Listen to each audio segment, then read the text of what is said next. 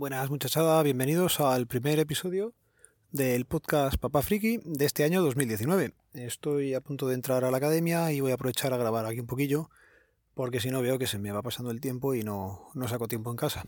Como están los peques por casa de vacaciones, también está Laura, pues es complicado sacar allí tiempo, así que mira, voy a aprovechar aquí ahora. El único problema es que estoy cerca de una obra, así que es posible que se oiga un martillo de estos neumáticos ahí metiendo un poco de caña, pero bueno, vamos empezando. Lo primero, felicitaros las fiestas y el año a todos los que escucháis y daros las gracias a todos los que estáis dejando comentarios por redes sociales, interactuáis conmigo o, por Telegram o por correo o de cualquier forma que os hayáis puesto en contacto durante este año pasado.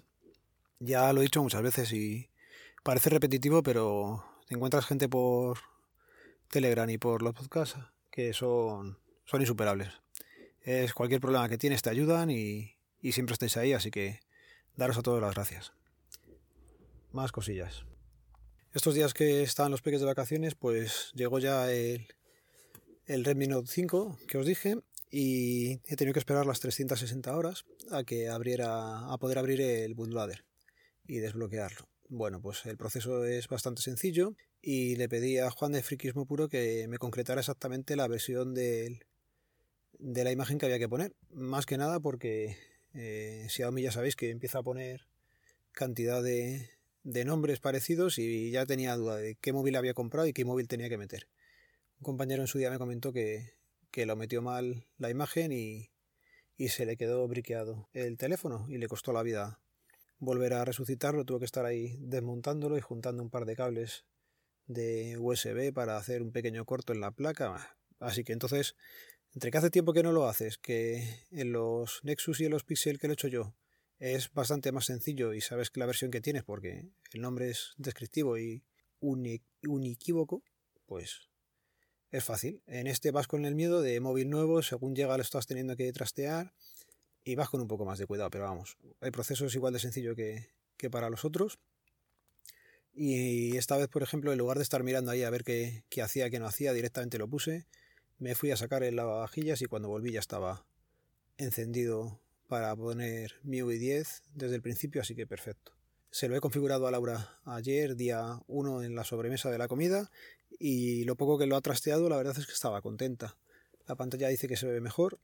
La cámara de fotos, la trasera, pues más o menos normal. Las fotos que hicimos ayer eran en casa, tampoco se podía ver mucho. Pero por ejemplo, eh, si probamos a hacernos un selfie, y a mí personalmente no me gusta. Le meten el modo belleza esta que tienen ellos y es que te quitan hasta los lunares que tienes en la cara y a mí no me parece eso natural. Imagino que se podrá trastear un poco y, bajar un poco el, el, nivel de belleza que te pone. Pues los que somos feos somos feos siempre y ya está. Y quieres verte en la foto como eres, no como le gusta a los chinos verse. Así que la batería le está durando bastante, lo estuvimos configurando, estuve ya ya mirando Instagram y sus cosas y a última hora del día lo miré le quedaba un 80% de batería y lleva casi una hora 45 minutos de pantalla, o sea que tiene, tiene muy buena pinta en ese aspecto. Más móviles que he configurado estos días, pues el Pixel del suegro también llegó ya y se lo he configurado. Y aquí tengo que, comentaros. Eh, lo compré por eBay, creo que ya dije que era de los que tenían la pantalla quemada y, y podría tener algún problema o algo. El móvil ha llegado perfecto es el Pixel, no es el XL, es el tamaño un poco más reducido y no tiene ningún tipo de, problema en la pantalla. No hay eh, el efecto fantasma ni se ve nada raro y el móvil está por fuera impecable. Veremos si la batería si le dura o no le dura o, o qué tal le va, pero vamos. El móvil está, como se dice en todos los foros de compraventa, 10 de 10. El único problema que he tenido con esta compra ha sido que al al comprarlo en eBay, no sé qué leches hice con el móvil y me han aparecido dos compras del mismo móvil. Es decir, tengo el que compré y pagué y luego otro pendiente de pago. Bueno, pues el pendiente de pago hablé con eBay porque el vendedor le escribí y pasó olímpicamente de mi culo y me estaba reclamando el pago. Me dijeron que, que cuando se mandaran los correos automáticos de que me iban a poner una valoración negativa, pues que les llamara a ellos, les explicara nuevamente el caso, que veían que no, que sí que habíamos comprado uno y que había habido algún error y, y hasta que me quitarían esa valoración negativa. A ver si mañana me acuerdo y los, los pregunto que y, me lo pueden quitar. que no es que use, que use mucho Ibai, pero oye, tampoco es plan de, de tener ahí una valoración negativa por, por, una cosa que realmente ha sido un error. Cambiando de tema, eh, recordaros que está subido eh, el último de Sumando Podcast que grabamos con José de Monos del Espacio. La verdad es que fue un rato súper agradable y si no lo habéis escuchado os invito a que lo hagáis.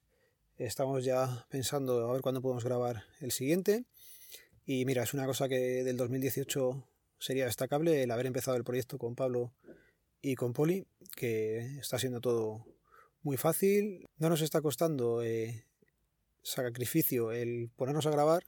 Sí que lo estamos haciendo a unas horas un poco raras y la familia es la que lo sufre o puede llegar a sufrir un poco. Pero bueno, es un rato entretenido el que pasamos y a día de hoy nos lo pasamos fenomenal. Y de momento no sé qué más contaros. Sigo liado y estudiando todo el tiempo que puedo, que yo creo que estoy estudiando, pero que no, no sé, no veo los frutos a la hora de hacer los test, no veo que, que mejore la nota, pero yo creo que debe pasar a, a bastante gente. Así que en principio la cosa no, no pinta mal. Veremos a ver qué tal se da el examen, qué tal lo, lo pasamos o no, porque esta es la primera fase y luego vendría otra segunda, pero bueno, eso ya, si llega a suceder ya os contaré cómo, cómo funciona ese tema. Y nada, eh, grabé el otro día un audio eh, a la salida del trabajo. Me parece que os lo voy a poner aquí ahora añadido a este y, y con eso cierro el primer episodio del año. Así que ya sabéis, no me voy a despedir ahora porque creo que lo hice el otro día en el, en el audio que, que os grabé. Os lo dejo por aquí, como he dicho, y nos vemos chicos. Buenas muchachadas, hoy es jueves y salgo del trabajo con un dolor de cabeza estos que te pilla desde atrás y te llega hasta adelante, casi hasta el ojo. Y es casi una tarde de las de, de mierda, pues de esas complicado todo. Estábamos tres compañeros, en teoría no tenía que haber sido tan complicado, pero se van liando, se van liando. Y, todo lo que puede fallar, pues acaba fallando. Si falla la impresora de DNI, si falla el equipo de otro compañero, si se acaba la plastificadora y te toca cambiarla, que es estar trascendiendo con un aparato que está a 170 grados, un jaleo. Pues de estas tardes, que luego encima para colmo, eh, viene una familia a recoger una cosa con... o sea, hacer el pasaporte para, para la niña. El padre había venido en otro momento a rellenar la solicitud. Si os acordáis en la masterclass que di con Ángel, ahí está explicado los requisitos que hay que hacer para el pasaporte. Bueno, pues el padre había venido y había dejado hecha la autorización que hoy no ha aparecido. Yo no sé qué ha hecho la compañera, ni dónde la ha dejado, ni dónde no la han dejado, ni qué han hecho, que no estaba en su sitio.